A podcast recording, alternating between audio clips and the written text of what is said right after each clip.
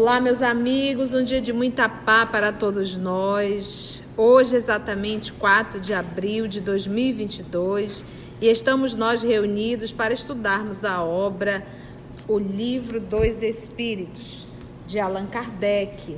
Nós estamos no livro segundo, capítulo 1, intitulado Espíritos, e hoje nós vamos iniciar a questão 122. Mas vamos fazer a nossa prece de gratidão. Divino amigo Jesus, amor de nossa vida. Para nós é um motivo de muita alegria estarmos reunidos em Teu nome é uma oportunidade ímpar podermos estarmos em torno da obra O Livro dos Espíritos, aprendendo lições de gente grande, aprendendo lições que os espíritos superiores nos trouxeram, nos ensinando, Senhor, um novo norte, é o convite a uma nova vida. Nós te agradecemos infinitamente e rogamos, amor amado, que os amigos espirituais que aqui já se fazem presentes possam, mais uma vez, nos inspirar, nos conduzir. Porque todo esse trabalho que realizamos, amado Mestre, é em teu nome. Graça te damos e te pedimos a permissão para iniciarmos mais um estudo. Que assim seja. Então vamos que vamos. Questão de número 122. Nós estamos então verificando aquele processo da evolução do espírito, né? Na 121 ele perguntou por que é que alguns espíritos seguram o caminho do bem e outros o do mal. Então, dentro dessa sequência, ele pergunta: como podem os espíritos, em sua origem, quando ainda não tem consciência de si mesmo, essa pergunta aqui presta bastante atenção, tá? Que aí muitas das tuas dúvidas cairão. Presta atenção na pergunta. Como podem os espíritos em sua origem, quando ainda não têm consciência de si mesmos, ter a liberdade de escolher entre o bem e o mal. E esse aqui, na sua origem, ele está falando daquele espírito que iniciou lá, aquela sua primeira encarnação. É lá no início. Então ele pergunta: há neles, nesses espíritos, um princípio? Há neles uma tendência qualquer que os leve mais para um caminho do que para o outro. Porque uns seguem um caminho do bem, outros seguem o caminho do mal. Então a pergunta do professor Allan Kardec era lá na origem. Porque, poxa, se uns tomaram o caminho do bem e outros seguiram o caminho do mal, o, o que definiu a eles tomarem um caminho ou outro? O que, que levou a cada um fazer essa escolha do caminho do bem e do mal? Então o professor de uma forma muito lógica, ele está perguntando como podem os espíritos, em sua origem, quando ainda não tem consciência de si mesmo, porque é a sua primeira, segunda encarnação, está ele iniciando, ter a liberdade de escolher entre o bem e o mal? Como? Aí ele pergunta: há neles, ou seja, existem neles um princípio, uma tendência qualquer que os leve mais para um caminho do que para outro? Ficou clara a pergunta? Deu para a gente entender? Resposta. Olha aqui. O livre-arbítrio se desenvolve à medida que o espírito adquire a consciência de si mesmo. Então, o que, que ele está dizendo? Que lá no princípio, lá na sua, no início da sua encarnação, em que ele não tem consciência, ele tem livre-arbítrio. E quando você fala em livre-arbítrio, eu estou dizendo, tu escolhe e tu responde pela tua escolha. Isso é o livre-arbítrio. O livre-arbítrio é tu escolhe e tu responde pela tua escolha. Então, lá no primórdio, lá no início, ele não tinha livre-arbítrio, logo, ele não respondia pelas suas escolhas. Não tinha livre-arbítrio. Quem que conduzia esse espírito? O instinto. Era 100% instinto. E ele não tinha paixões. À medida que ele foi adquirindo consciência de si mesmo, foi que foi desenvolvendo as paixões. Entende? Boas e mais. Quando a gente diz consciência de si mesmo, isso aqui é meu. Isso aqui eu vou guardar para mim. Eu quero que você fique aqui. Entende? Ter consciência de que você existe. E que você quer coisas para você, quer pessoas para você, quer proteção para você. Entende? Consciência de si. Eu existo. Então, a partir desse momento que você passou a ter consciência que você existe, a partir daí começa o livre-arbítrio. Ficou claro isso? Entendeu? Então, lá nas primeiras encarnações, eles não respondem. Não há livre-arbítrio. À medida que ele vai tomando consciência, aí sim é dado o livre-arbítrio. Antes disso, quem conduzia? Instinto. Então, o livre-arbítrio se desenvolve à medida que o espírito adquire a consciência de si mesmo. Já não haveria liberdade, porque lá em cima ele perguntou assim: Olha, como pode os espíritos se origem quando ainda não tem consciência de si mesmo, ter a liberdade de escolher entre o bem e o mal? Primeira pergunta ele já respondeu? Já. Não tem livre-arbítrio. Ele só vai ter livre-arbítrio a partir do momento que ele tem consciência. Aí veio a segunda pergunta de Kardec: há neles um princípio, uma tendência qualquer que os leve mais para um caminho do que para o outro? Ou seja, existe algo dentro do espírito que vai empurrando ele, tu tem que ir para o bem, tu tem que ir para o bem, tu tem que ir para o bem. Essa é a segunda pergunta. Ou tu tem que ir para o mal, tu tem que ir para o mal. Resposta já não haveria liberdade se a escolha fosse determinada por uma causa independente da vontade do espírito. Se tivesse uma tendência dentro dele, se tivesse uma causa dentro dele, uma causa interna, já não teria liberdade, porque ele seria o quê? Ele estava tendo uma tendência a ter aquela atitude, porque dentro dele existe algo que empurra para isso. Já não teria mais livre-arbítrio. Porque foi a segunda pergunta de Kardec. Aí vem a conclusão da pergunta. A causa não está nele, não está dentro a causa das escolhas, mas fora dele.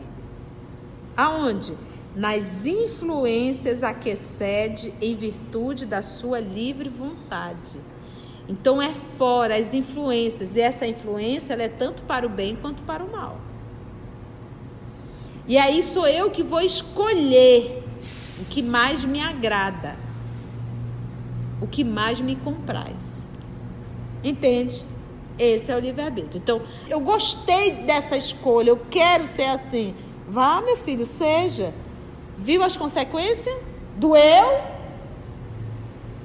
Então agora aprenda. Já viu que isso aí não serve. Entendeu? Então a gente adquire a consciência e sabemos que a lei de Deus está gravada na consciência. Então o que é a lei de Deus gravada em nossa consciência? A lei é escolhe e a própria lei que está gravada na tua consciência te pune. Porque não existe como eu manipular minha própria consciência. Cada um de nós sabemos as nossas intenções para tudo. Entende? Porque às vezes você está cariando um, mas a intenção é pérfida. Às vezes você está dizendo eu te amo, mas a intenção é pérfida. Então a lei está gravada na consciência.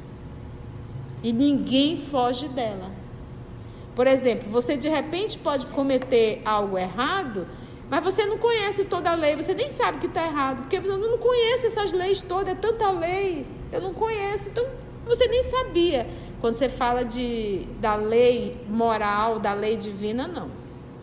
Todos nós sabemos. Ela está gravada e ela pune. É o juiz. Entende, gente? Então ele diz: a causa não está nele, mas está onde? Fora. E o que é essa causa? Nas influências a que cede em virtude da sua livre vontade. Esta é a grande figura da queda do homem do pecado original. Uns cederam à tentação, outros resistiram. Aí a gente pega o livro de Gênesis, de Moisés, primeiro livro de Moisés, capítulo 3, versículo de 1 a 7. Vamos conhecer um pouquinho essa história? Eu estou com a tradução de João Ferreira de Almeida, tá? Ora, se a serpente era o mais astuto de todos os animais do campo que o Senhor Deus tinha feito, e esta disse à mulher: É assim que Deus disse: Não comereis de toda árvore do jardim. Respondeu a mulher à serpente: Do fruto das árvores do jardim podemos comer mas do fruto da árvore que está no meio do jardim, disse Deus: Não comereis dele, nem nele tocareis, para que não morrais. Disse a serpente à mulher: Certamente não morrereis. A serpente já disse que quem estava errado? Deus, que Deus estava mentindo. E a informação foi dada. Isso aqui, gente, é uma metáfora, mas riquíssima. A Eva não sabia, representando aí a humanidade? Sabia, Deus avisou. Você pode comer de tudo, meu filho, só não que tá dessa árvore que está bem no centro aí. É uma regra. Disse a serpente à mulher: certamente não morrereis. Porque Deus sabe que no dia em que comerdes desse fruto, vossos olhos se abrirão e sereis como Deus, conhecendo o bem e o mal. Quantos de nós não nos arvoramos o próprio Deus? Orgulho e vaidade humana, besta, idiota. Então, a queda aí foi da vaidade. A Eva, representando a humanidade, quis ser maior que Deus. Quis conhecer mais do que Deus. Essa é a grande figura da queda do homem e do pecado original. Uns cederam à tentação, outros resistiram. Então, nós sabemos que o grupo que está no planeta Terra, esse grupo que está encarnado aqui, é o grupo que não resistiu. E é muito. Não. Galileu Galilei, no livro A Gênese de Allan Kardec, esse mundinho. O planeta Terra é um mundinho. É uma coisinha de nada. E o que tem aqui é uma ovelha que, que fugiu do rebanho. Uma, ou seja, 1%. O que, que Jesus fala nessa parábola? Que quando Deus cria, 99% segue o bem, só 1% é idiota, se rebela, daí a parábola de Adão e Eva, e decide não seguir Deus. É o caminho mais doloroso, gente. A gente sofre, sofre muito. A nossa vaidade, o nosso orgulho, o nosso egoísmo, a nossa prepotência nos faz sofrer muito. O invejoso, ele sofre muito. O ciumento, ele sofre muito. O prepotente, ele sofre muito, principalmente quando chega na velhice. Entende? Então é isso que a gente tem que entender, que esse caminho que nós escolhemos, e nós fazemos parte desse 1%, mas ainda há tempo. A gente continua sofrendo por causa do ciúme, por causa da inveja, por causa do orgulho. Quando a gente vai largar isso, gente? Esse trambolho? E ser livre. É vero? Aí ele veio na questão 122A, quis aprofundar mais ainda o professor. De onde vêm as influências que se exercem sobre ele? Porque ele não falou que não estava dentro, a causa estava fora? E ele disse, nas influências que cede em virtude de sua livre vontade? Agora, quando nós passamos a ter a vida de espírito, a individualidade, não mais o princípio inteligente, mas o espírito, nosso arquivo não está zerado. Nós temos um arquivo de toda a vida na condição de animal irracional. E nós temos o arquivo ainda da nossa vida primitiva, 100% extinto. É por isso que no nosso dia a dia, dependendo de como nós somos atacados, a gente reage como um bicho. Quer ver uma mãe? Leou? Deixa ela ver um filho dela sendo atacado. O que, que ela faz? ela é capaz até de morder o filho da outra cria, porque bateu na cria dela. É irracional. Mostra aí a nossa semelhança ainda com esses nossos arquivos primários. Entende o que eu falo? Então não está zerado, já começa. Então ele já traz esse arquivo. Agora ele vai receber o quê? Que a pergunta é: de onde vêm as influências que exercem sobre ele, sobre o espírito? Dos espíritos imperfeitos que procuram apoderar-se dele. E eu vou abrir aqui, estender um pouquinho mais. Esse espírito, ele pode ser encarnado e desencarnado. Porque os espíritos encarnados também influenciam muito. Basta a gente ver um pouquinho das nossas mídias e a gente vê um monte de gente fazendo a mesma besteira. E olha só, dos espíritos imperfeitos que procuram apoderar-se dele, dominá-lo, e que se sentem felizes por fazê-lo sucumbir. Esses espíritos imperfeitos se alegram em ver a nossa queda. É mais ou menos assim: estou no buraco e vou levar muita gente também. Caio, mas não caio sozinho. Porque eles têm ódio do certo. Eles têm ódio da renovação. Então, olha só. O dos espíritos imperfeitos que procuram apoderar-se dele, dominá-lo e que se sentem felizes por fazê-lo sucumbir. Foi o que se quis simbolizar com a figura de Satanás. Simbolizar. Então a gente aprende em Espiritismo. Não existe um Satanás. Não, não existe. Existem milhões. O dia que nós entendermos que a matriz de tudo é o pensamento, que tudo começa no pensamento, a gente já vai estar evitando grandes problemas. Tia, como é que eu posso saber se eu estou com uma influência má? Olha o pensamento. O pensamento é ruim, o fruto é ruim. Logo a árvore é ruim. A origem é ruim. Daí não precisa nem saber de onde vem. Não precisa saber de onde vem. O importante é você saber que o pensamento não é bom. O que deve fazer é substituir imediatamente. Não dê guarita a pensamentos ruins. Acabou. Porque ele falou aqui influência. Ele não disse que o Espírito vai pegar tua mão e vai lá fazer tu fazer as coisas acontecerem.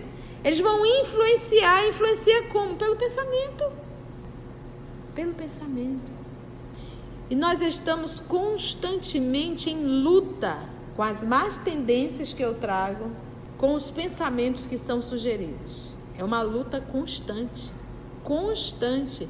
E eu sempre a dizer: se Jesus estivesse no meu lugar, como ele faria? Pronto. Aí ele vem para 122B, ainda em cima da 122. Bem, ele já sabe que a influência é externa. Ele já sabe que quem dá essa influência são os espíritos imperfeitos. Porque se tornaram imperfeitos, mas poderão mudar. Aí ele vem na 122B tal influência só se exerce sobre o espírito em sua origem? Tipo assim, só foi lá no início, depois não realizo mais uma influência? Ela o segue na sua vida de espírito até que haja conseguido tanto império sobre si mesmo. Destaca isso bem mesmo: rosa, azul, vermelho, amarelo, joga um lolofote em cima. Até que haja o espírito conseguido tanto império sobre si mesmo que os espíritos mal desistem de obsidiá-lo. Império sobre si mesmo. Quem comanda a minha mente sou eu. Vocês estão vendo o número de pessoas com depressão, com síndrome do pânico. É muito grande, não é pouco não. E o que falta? Império sobre si mesmo. Porque a mente da gente tem essa capacidade de nos levar ao céu e de nos levar ao inferno. Então, como nós estamos vivendo momentos decisivos em todas as áreas, decisivos, eles estão vindo com tudo. E tá lá no livro Obras Póstumas de Allan Kardec, o capítulo que ele vai falar desses tempos de transição. E o que, que os espíritos falaram a ele? Que no ápice do período da transição nós teríamos muitas pessoas vivas, mas mortas para a vida. E um alto índice de suicídio, inclusive entre as crianças. É isso. É o que nós estamos vivendo exatamente nesse momento. Então, soberania sobre o que eu penso. Qualquer sugestão perversa, substitua e entre em oração. Até quando? Até que haja conseguido tanto império sobre si mesmo que os espíritos mal desistem de obsidiá-lo. Vem um pensamento, vou fazer um exame. Ai meu Deus, e agora? Se der uma doença? E se eu fizer, se é isso, se é aquilo? Se der uma doença, eu vou viver a experiência da doença. Se eu tiver de desencarnar, dou baixa na minha carteira aqui e volto para minha vida no mundo espiritual. Uai, qual é o problema? Eu, não, eu já sei que eu não vou deixar de viver e detalhe. Para onde nós vamos, dependendo da nossa condição, mas se nós realmente realizamos um trabalho de esforço aqui na Terra, para onde nós vamos, eu garanto que é bem melhor do que onde a gente está. Você imagina o que é você estar num canto com espíritos afins, onde não tem ninguém puxando o teu tapete, onde não tem ninguém falando mal de ti, aonde tem todo mundo ali junto contigo. Vamos lá, nós vamos conseguir. Poxa. Trabalhou, ganhou. Trabalhou, ganhou. No inferno nós já estamos. Então, se vem esse pensamento, que aí já vem o medo, desespero, na hora tu diz: o que, que é isso, Conceição? Se der, deu, vamos tratar. Se vier te corrigir, corrige. Se não, volta para o mundo espiritual. Acabou. Deu baixa na carteira, maravilha.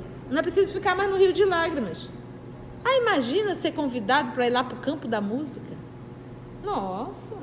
Cursos. Ouvir ali vibração celeste, cursos espetaculares. Então, por que o desespero? Era essa fé, era essa certeza que os cristãos primitivos tinham. Por isso que eles valorizavam muito mais a vida espiritual do que a vida terrena. E que aquele povo não entendia. Ninguém entendia. Não entendiam por quê? Porque eles tinham a certeza da continuidade da vida. Império sobre si mesmo, que os espíritos mal desistem de obsidiá-lo. Porque qual é a ação deles? É pelo pensamento. Se eles não conseguem mais acessar, pronto. E eles acessam aqui, não consegue contigo, ele desiste de ti, mas ele vai pegar quem está em torno de ti. Ele vai pegando quem está em torno para te atingir. Mas mesmo quem está em torno, está tá atacando, mas não está te atingindo, vai chegar uma hora que eles vão desistir. Ataca mãe, pai, marido, filho, periquito, papagaio, cachorro, gato, amigos, amigas. Eu falo, nós que estamos no canal DOS, vigia, vigia. Porque nós já estamos aqui há alguns anos e eu já vi muita coisa acontecer. E é aquilo que eu tenho aprendido. Se eu desistir, vai vir outro e vai fazer. O trabalho é de Jesus. Quem vai estar perdendo? Sou eu. Se tem uma pessoa que vai perder, sou eu. Entende, gente? E quando a gente se avora a fazer o trabalho do Cristo, a vigilância deve ser maior. Muito bem. Eu adoro. Um, dois, três. É uma sequência. Porque Deus permitiu que os espíritos pudessem seguir o caminho do mal?